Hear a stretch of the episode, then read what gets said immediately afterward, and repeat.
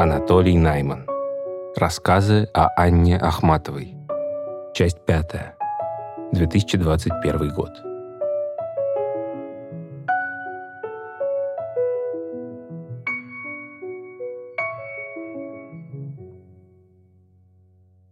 Но именно по поводу этого непосредственного ощущения я хочу в этом месте сделать недавнюю вставку, которая объяснит, что я имею в виду в самом широком плане обсуждаемых нами вещей.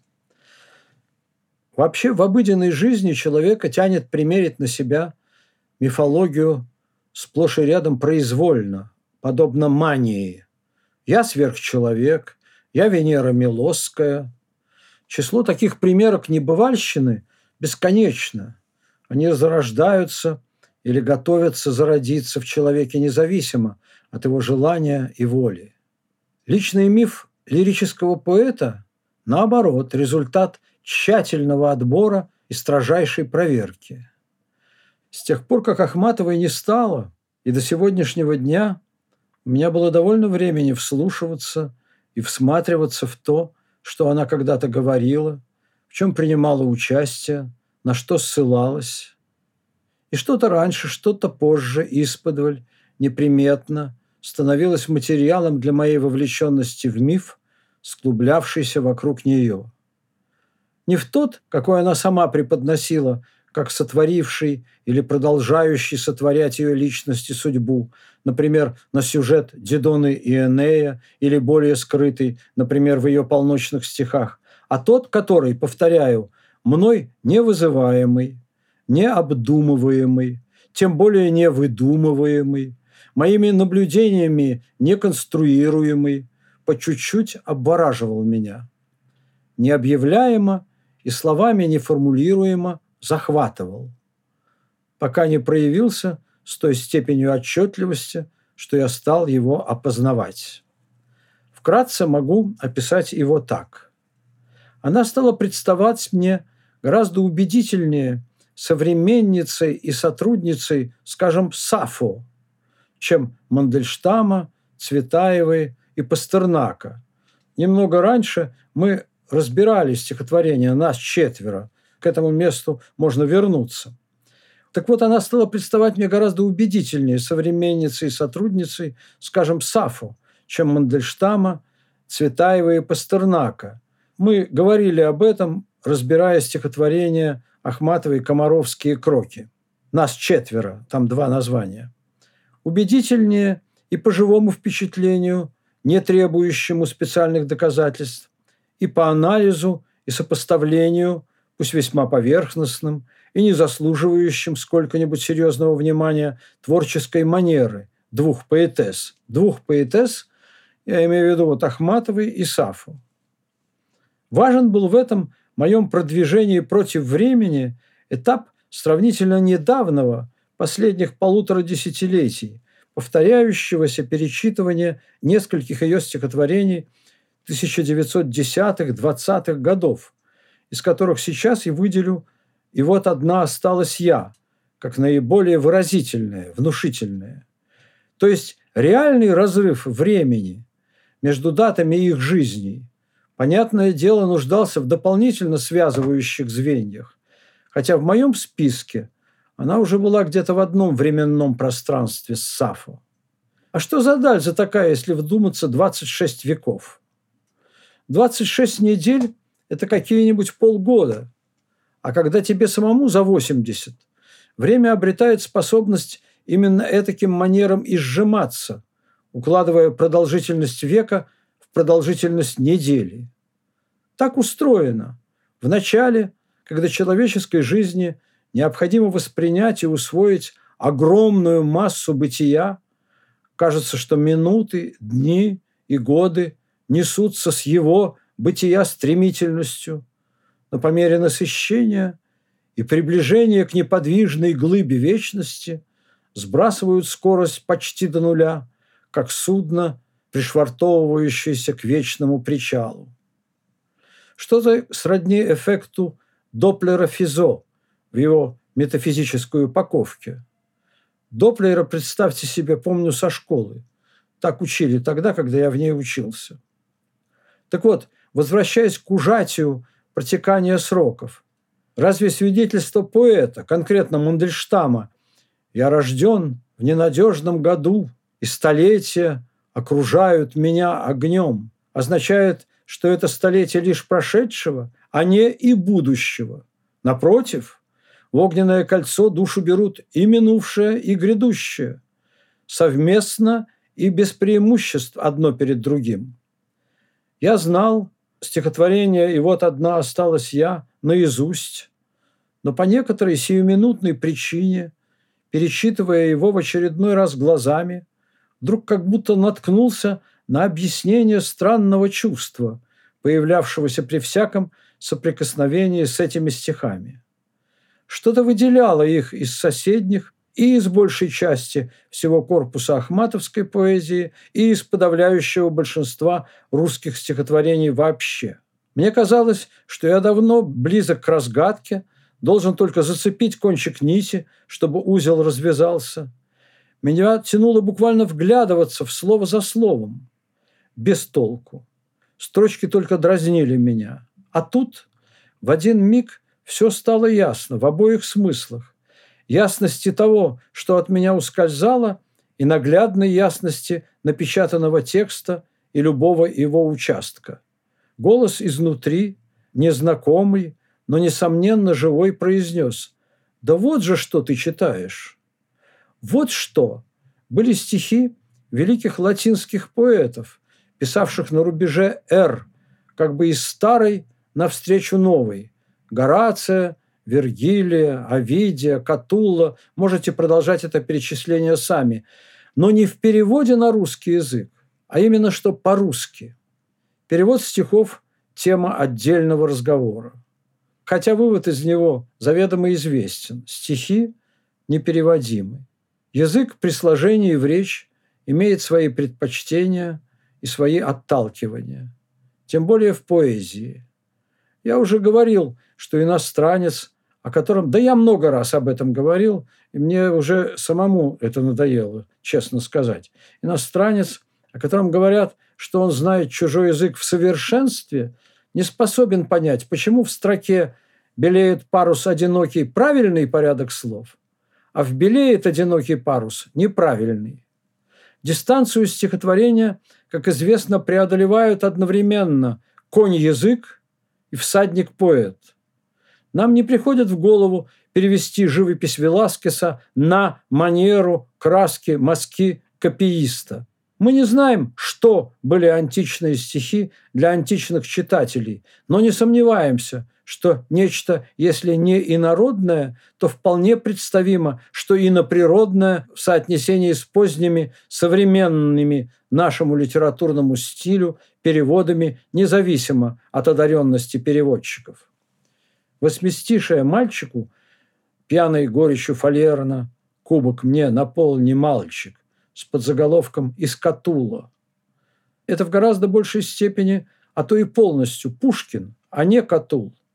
И если бы Катула попросили перевести этот русский шедевр на латынь обратно, едва ли бы перевод выглядел как 27-е Катуловское стихотворение, с которого он Пушкиным сделан. У русских переводов античной поэзии вид, за редчайшим исключением, не русский, сплошь и рядом имитирующий и не столько оригинал, сколько наше представление о том, каким оригинал должен был быть.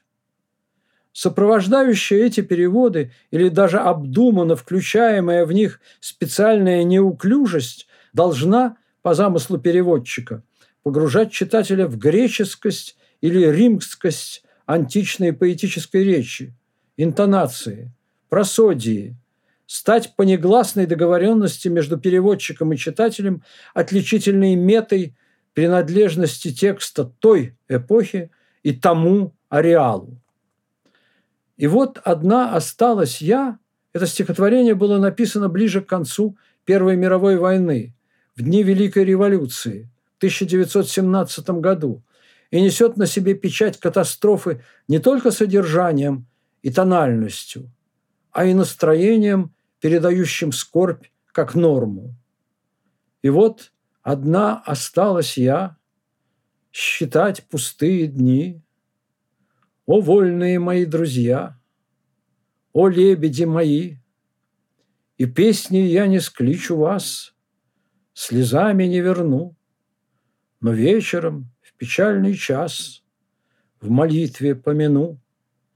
Настигнут смертную стрелой, один из вас упал, И черным вороном другой меня целуя стал. Но так бывает раз в году, когда растает лед в Екатеринином саду. Стою у чистых вод и слышу плеск широких крыл над гладью голубой. Не знаю, кто окно раскрыл в темнице гробовой. Что, собственно говоря, мы в этих строчках прочли. Никаких утаек, невнятиц, ничего метафорического. Все сказано с документальной или, если угодно, документалистской четкостью.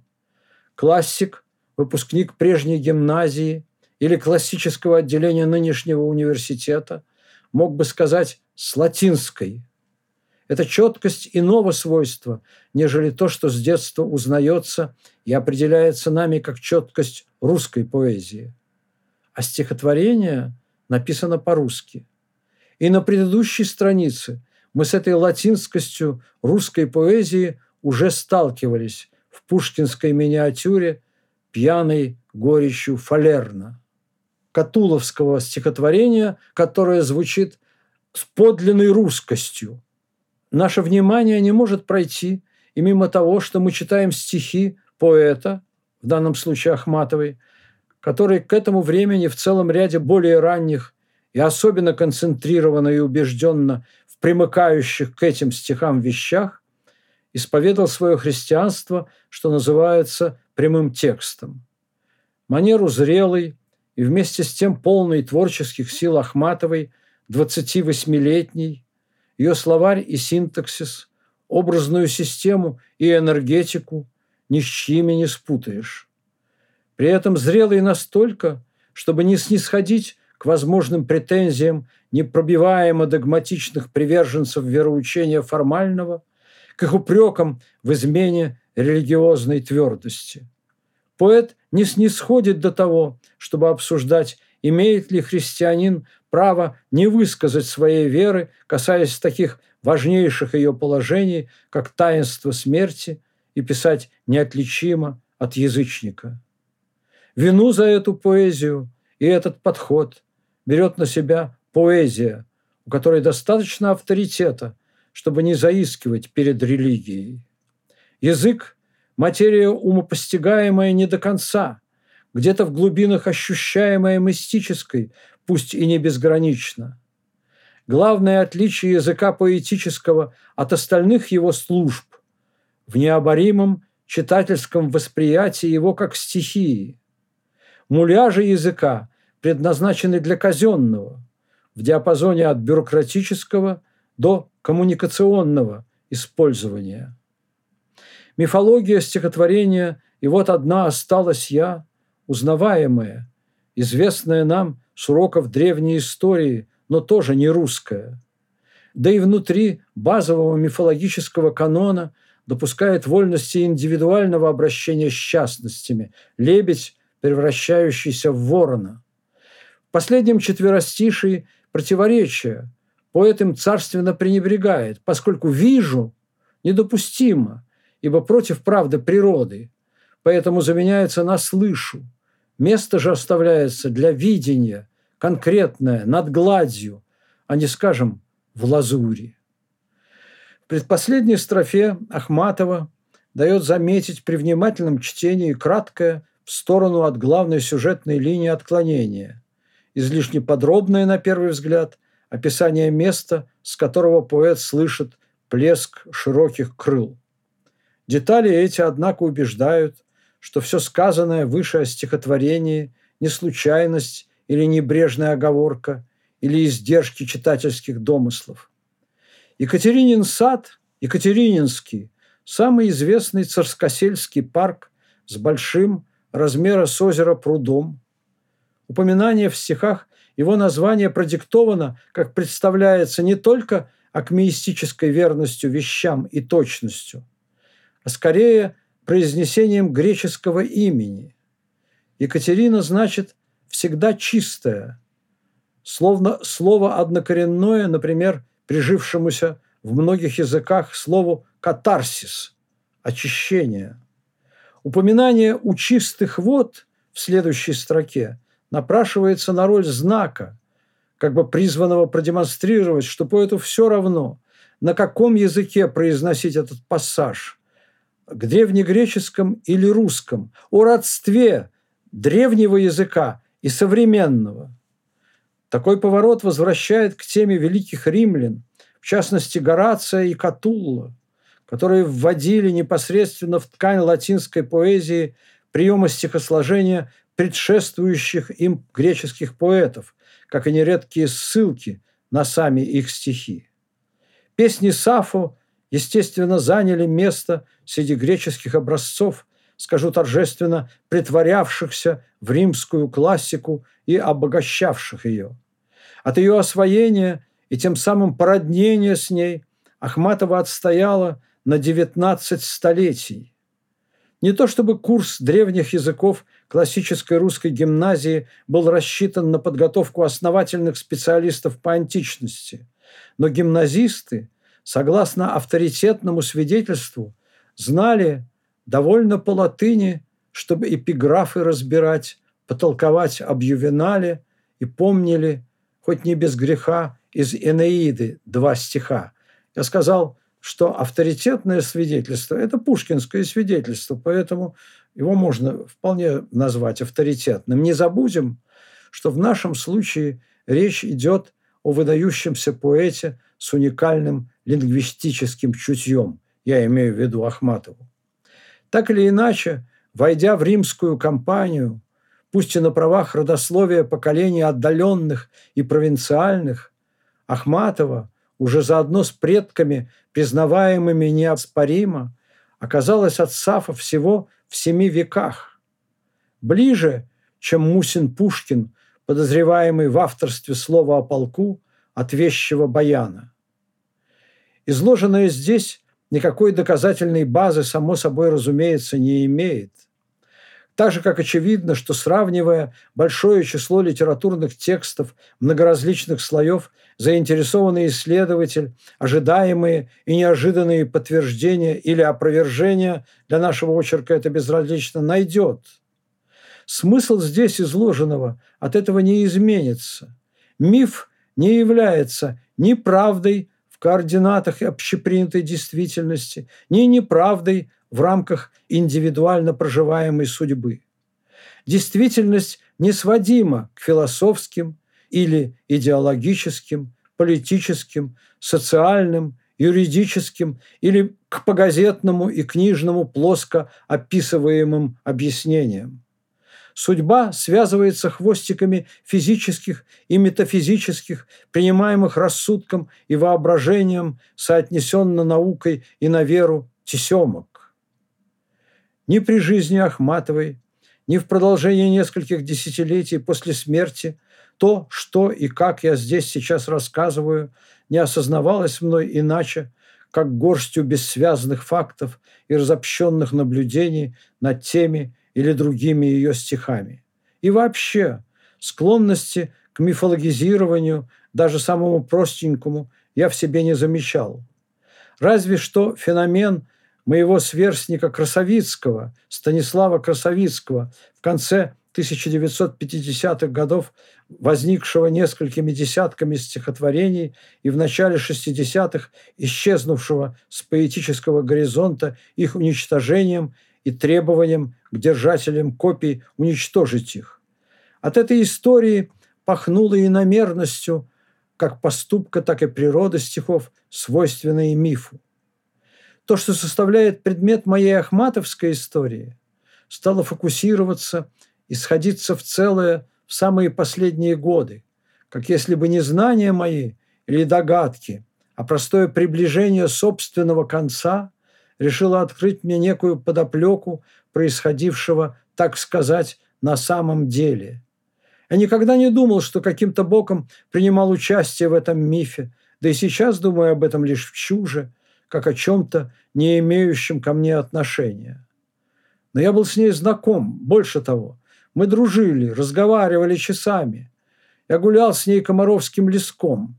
Мы ездили по Ленинграду, переписывался. Понимаете, я сказал, она была грузная, медленная, скажет фразу и непонятно, как надолго замолчала. Как Гёте, министр двора, государь которого только то и стоил, что у него министром служит Гёте. Да может ли такое быть? Или лесной царь и Фауст, или придворный чиновник. Тем не менее, ему это выпало, и у него это получилось. Миф не значит выдумка. У мифа есть рецепт.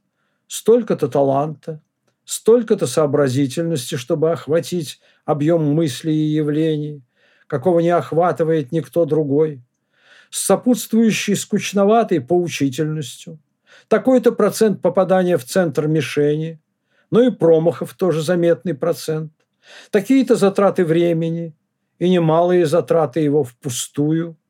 Если все это и многое, что еще сойдется, возникает миф. Он втянет в себя и неизбежность той бессмыслицы и безумия, что какая-то женщина из совсем другой земли и в совсем другую эпоху окажется похожей на героя этого мифа. Хотя у нее будет свой собственный и, по-другому, уже почти как перевоплощение, что она окажется из породы Сафо. Она плавала, как Сафа, и писала, как Сафа. Стихотворение «Рыбак» руки голы выше локтя, а глаза синее, чем лед. Который из двух строчки? О ком? О Фаоне с острова Лесбоса? О безымянном человеке из Стрелецкой бухты?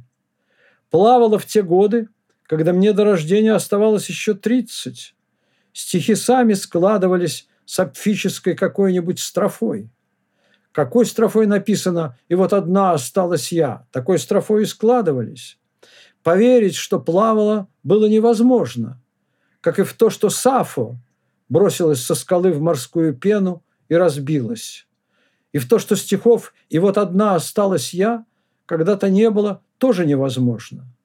Вот же они, страница такая-то, комментарий к ним такой-то. И в чужели или все же мгновениями не по своей воле, укалываемый допущением к этому причастности, сколь угодно отдаленной и ничтожной, я в растерянности бормочу. Да-да, миф. Пусть не сам, а дымок от него. Даже пепел, даже иней, выступивший на нем. Я согласен.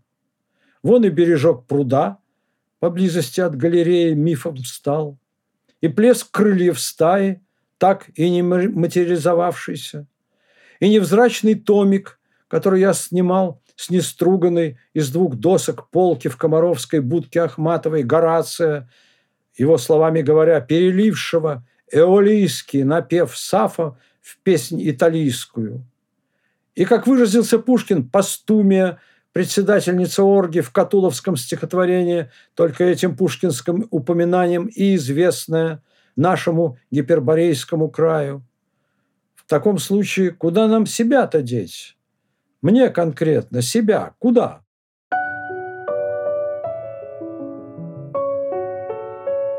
Анатолий Найман. Рассказы о Анне Ахматовой. Продолжение следует.